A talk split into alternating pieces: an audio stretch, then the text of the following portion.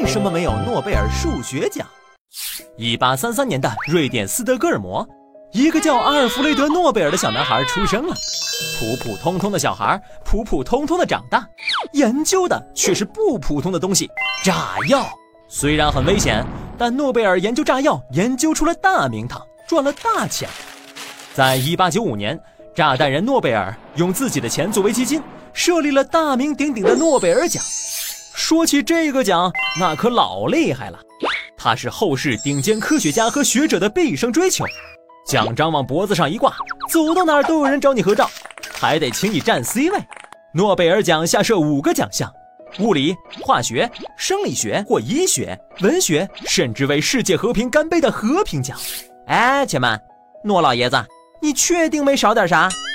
哦哦，对了，还有经济学奖，这个确实不是我想的，是后来增设的。哎，要不你再使劲想想，比如。数数学奖，呃，但君不知道诺贝尔嗯个啥，全世界也不知道。毕竟设立诺贝尔奖的第二年，诺贝尔就去世了。从此，诺贝尔为什么没有数学奖就成了悬案，大家只好大开脑洞替诺贝尔找原因。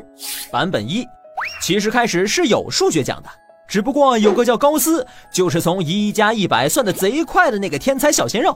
第一年就把奖金全拿走了，从此诺贝尔数学奖因为缺少奖金就凉了。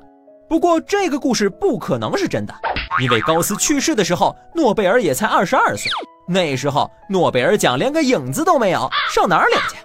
过。版本二，诺贝尔一开始就没想设立数学奖，为啥呢？因为他和一个瑞典的数学家有仇，互相看不顺眼。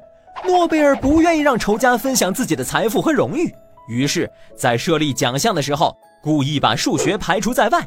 诺贝尔数学奖又凉了。蛋君只能说，不能因为人家研究炸药，就觉得他一定很暴力、很记仇，好不好？版本三，诺贝尔之所以没设立数学奖，是因为他觉得数学没啥用。哎，大家先冷静一下，不要着急掀桌子。别忘了，诺贝尔是研究炸药的。他能用到的数学知识，也就是简单的加减乘除，像这个、这个、这个等等伟大的数学定理，通通用不上啊！诺贝尔遗嘱中特别说明，基金所产生的利息要颁发给为人类做出杰出贡献的人。而那时人们认为，数学单独的贡献，远不及物理、化学等产生的影响深远。于是乎，诺贝尔数学奖又又又又要凉了。总之。不管怎么八卦，诺贝尔就是没有数学奖，但这并不妨碍人们对数学的热爱和追求。通过研究数学，人类的思维边界被不断突破，为其他学科建立了坚实的基础。所以，不要因为少了诺贝尔奖而为数学感到遗憾，说不定有一天，诺贝尔奖会为少了数学而追悔莫及呢。